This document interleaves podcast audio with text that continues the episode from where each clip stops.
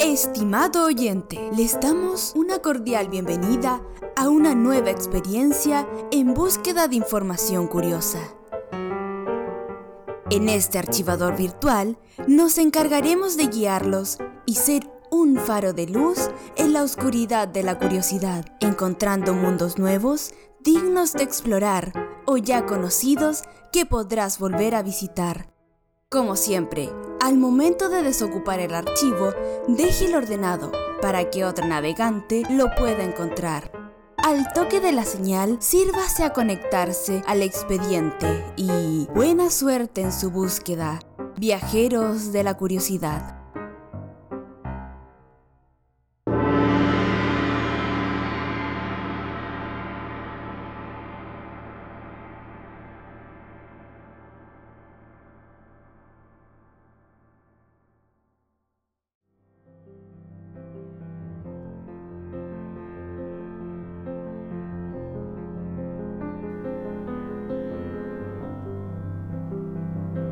Músicos sí leen, y mucho. Dentro de este archivo revelaremos cómo las influencias literarias toman inspiración para crear piezas musicales con mucha referencia a la literatura, buscando esos guiños que solo los amantes de las letras podrían encontrar. Demos la bienvenida a este experimento de dos categorías unidas, tanto la del librero como la de bonus track. Archivo número 15 las melodías de 1984. Advertencia, este archivo está basado en datos de Alfredo Levin, páginas relacionadas con música y de datos investigados en Internet sobre George Orwell y el libro 1984, pero las teorías y conclusiones son de carácter personal, así que deben ser usadas con discreción. Blackstone Audio presents 1984 by George Orwell. You, have a lot, you, you always have doubts with anything you do, sometimes really, really difficult doubts. Matthew James Bellamy, vocalista y compositor de la banda inglesa Muse, es un tipo que le gusta o le gustaba imaginar y musicalizar compilaciones en cuanto tema existiera. Y una de esas compilaciones era creer en esas manos ocultas que dominaban el mundo, en un gran hermano vigilando y controlándonos. El interés por estos temas no nació al azar. Una de las razones para creer en aquello es el libro de 1984, escrita por George Orwell en el año 1948-1949.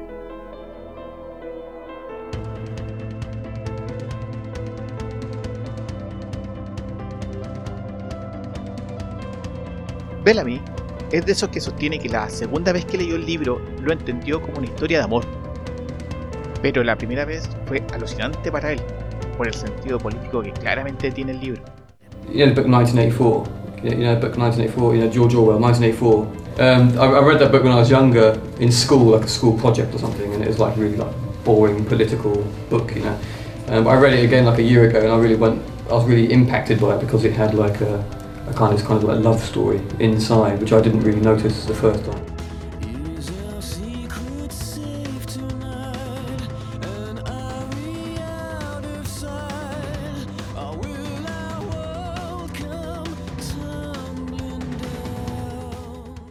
Orwell escribió esta obra a fines de los 40, visualizando de cómo podría ser la vida 35 años después en un futuro probable de 1984. Si bien la sociedad no es tan fiel a la descripción, sí se acerca en muchos aspectos. 1984 es el manejo de los medios de comunicación, la imposición de gusto, la muy controlada libertad de expresión y la castración de los sentimientos. Todas estas situaciones narradas extraordinariamente por Orwell fueron la fuente de inspiración para Muse, para componer un excelente disco del 2009 llamado The Resistance.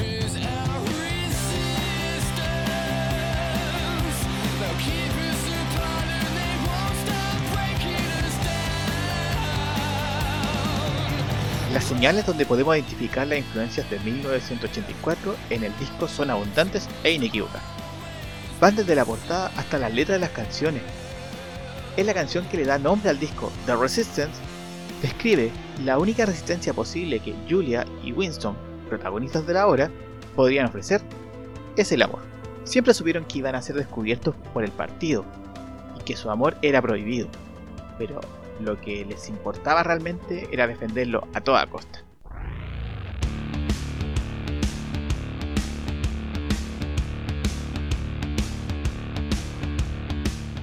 En otro tema, Uprising, alzamiento en nuestro idioma, se critica al sistema que oprime y somete a sus ciudadanos. Es la canción que quisiera cantar el supuesto movimiento revolucionario llamado La Hermandad. Mientras la cita más literal de la obra de Orwell está en la cuarta canción del disco, llamada United States of the Righteous.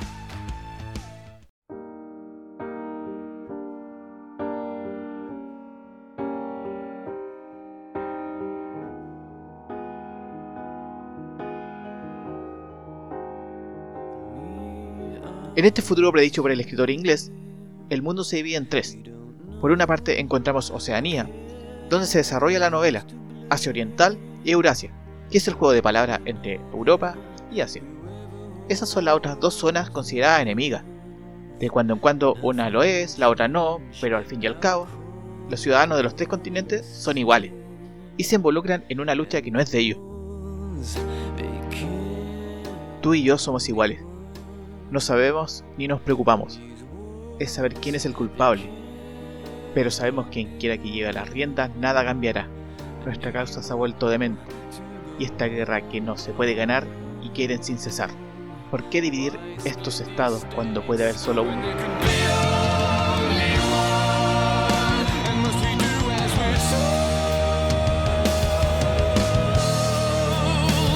The poster with the enormous face gazed from the wall. It was one of those pictures which are so contrived that the eyes follow you about when you move. Big Brother is watching you. The caption beneath it read.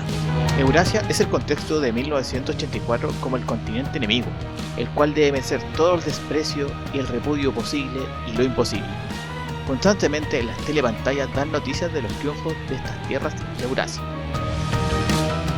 Quizás la letra se puede interpretar como una carta dirigida desde Eurasia hasta Lindsay. El disco está plagado de frases, personajes y conceptos salidos de la novela, y no es la primera ni la última vez que Muse lo usó. No ir más lejos, en el año 2001, ya la banda inglesa lanzó Original of Symmetry, en el cual viene la canción Citizen Erase, que contiene fragmentos del diálogo entre Winston y Julia. Y en el penúltimo disco, Drones, está repleto de filosofía orwelliana, en el cuadernillo interior de Resistance se puede encontrar el mapa mundi de este mundo distópico creado por George Orwell. Good evening, George Orwell. Perhaps we should start with you telling us a little about yourself. I like um, English cookery, English beer. I dislike big towns, noise, the motor car, the radio, tinned food, and central heating. Hay pocas obras artísticas más influyentes, importantes y trascendentes lanzadas en el siglo XX que las novelas distópicas. Aquí hay todo un tema para la música, en especial para el rock. Están los escritores de ciencia ficción como Ray Bradbury, Isaac Asimov, Philip K. Dick, quienes con sus novelas lograron extender una serie de historias que además de presentar tramas súper bien construidas, difundieron un discurso ideológico muy similar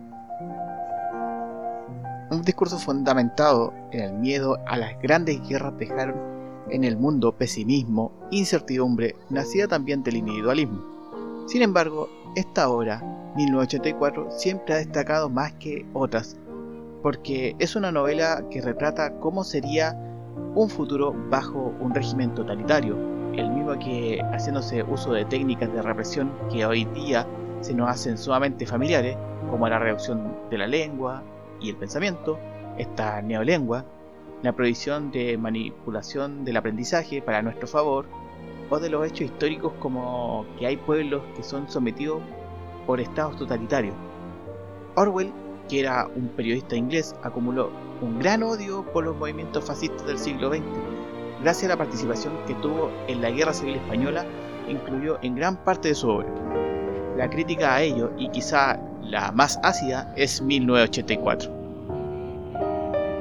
1984 no solo se opuso un punto importante para el reforzamiento ideológico occidental en contra de estas formas políticas, sino que también supuso la creación de arquetipos narrativos que muchos artistas, no tan solo Muse, han retomado para sus obras, entre ellos, lógicamente, todos los autores mencionados, así como cineastas, también como Terry Gilliam, varios músicos, aparte del caso que hablamos, que fue Muse, se han empapado el mundo del gran hermano y con ello han adaptado 1984 al mundo de la música con discos conceptuales y canciones empapadas de estos conceptos inventados por Orwell.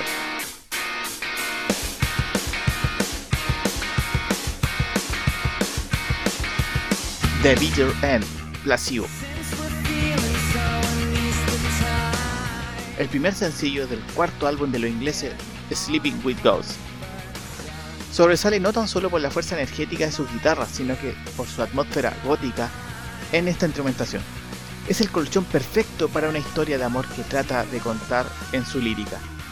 Obviamente, esa historia está basada en lo que narra 1984 Incluso se repiten fechas importantes del libro en la canción y se menciona a Winston y a Julia dentro del cuadernillo que acompaña el disco. Testify de Rage Against the Machine está construida alrededor de una de las frases más importantes del libro. Quien controla el pasado, controla el futuro. Quien controla el presente, controla el pasado.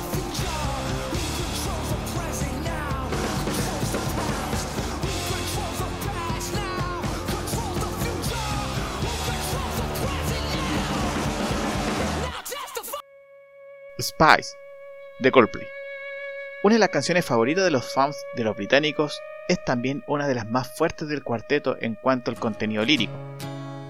En sus inicios, aún Coldplay no llegaba aún a los tonos más coloridos y esperanzadores de las letras del día de hoy llenas de amor.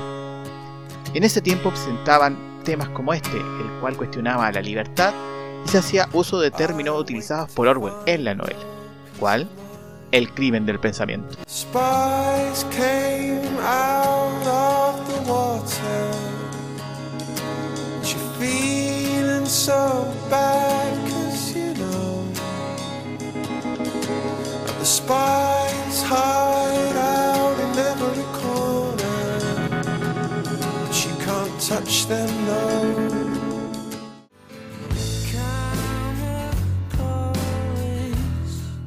Tom York es una de las personas que se formó con los libros de George Orwell. Discos como El of the Thief están completamente influenciados por 1984 y está plagado de conceptos orwellianos. La primera vez que utilizó uno fue en Karma Police, en el disco OK Computer de 1997, en donde daba referencias claras a la policía del pensamiento del libro, esa policía que indefectiblemente te a atrapar, la policía del karma.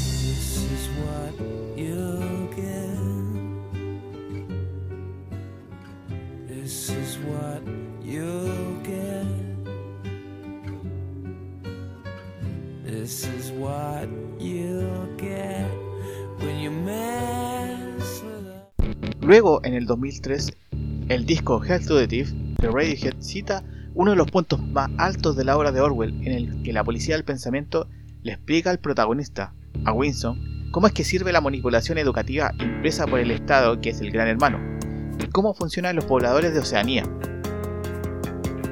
No importa si 2 más 2 es 4, si el gran hermano dice que 2 más 2 es 5, el mundo sabrá que 2 más 2 es igual a 5. such a dreamer to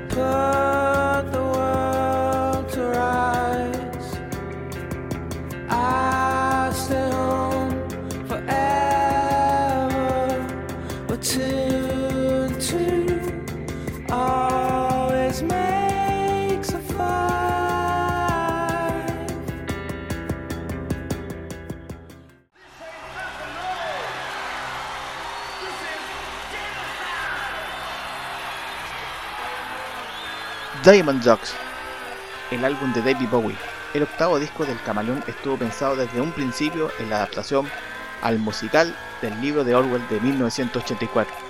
David Bowie quería protagonizar la obra y lógicamente musicalizarla. Las cosas salieron mal, no por el lado de él, y no se pudo llevar a cabo el proyecto porque la familia de Orwell no autorizó pero del mismo esfuerzo se creó este disco llamado Diamond Dogs.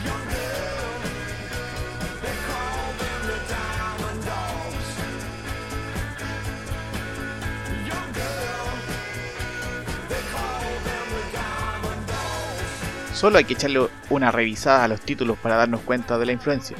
Hay una canción llamada 1984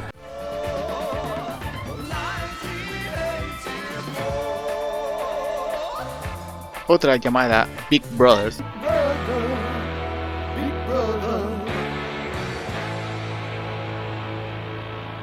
Hay otra llamada We Are the Dead.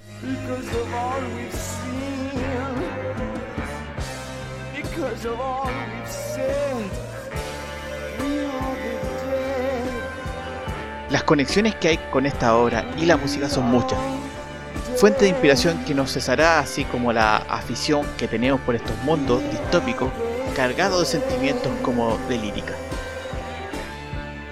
Hemos repasado algunas influencias que ha dejado esta obra en la música, dejando la pregunta que si en un futuro habrá más artistas que tomen la posta para crear nuevas melodías inspiradas en este libro. Quedan invitados para revisar nuestras redes sociales como Instagram arroba archivo-datónico y Facebook en su fanpage que lo encontrarán como archivos datónicos para complementar los datos que se han mencionado acá como historias de otros artistas y curiosidades de la novela.